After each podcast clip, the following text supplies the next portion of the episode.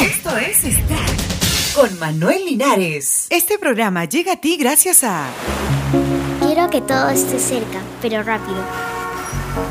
Cuando, cuando escucho me gusta porque hace bulla y se mueven los colores. Y también hay varias cosas para ver. Entra a manuel-linares.com, otro sitio web. Julieta Venegas llevará su desenchufado por América y Europa.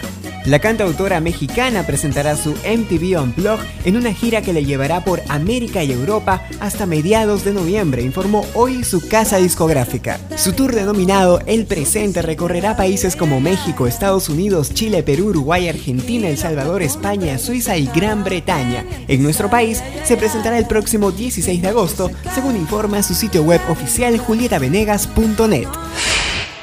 Coldplay realiza su primer show del tour Viva la Vida. Chris Martin y compañía dieron inicio al tour en California. Recordemos que el grupo inglés lanzó su último disco de estudio en el mes de junio.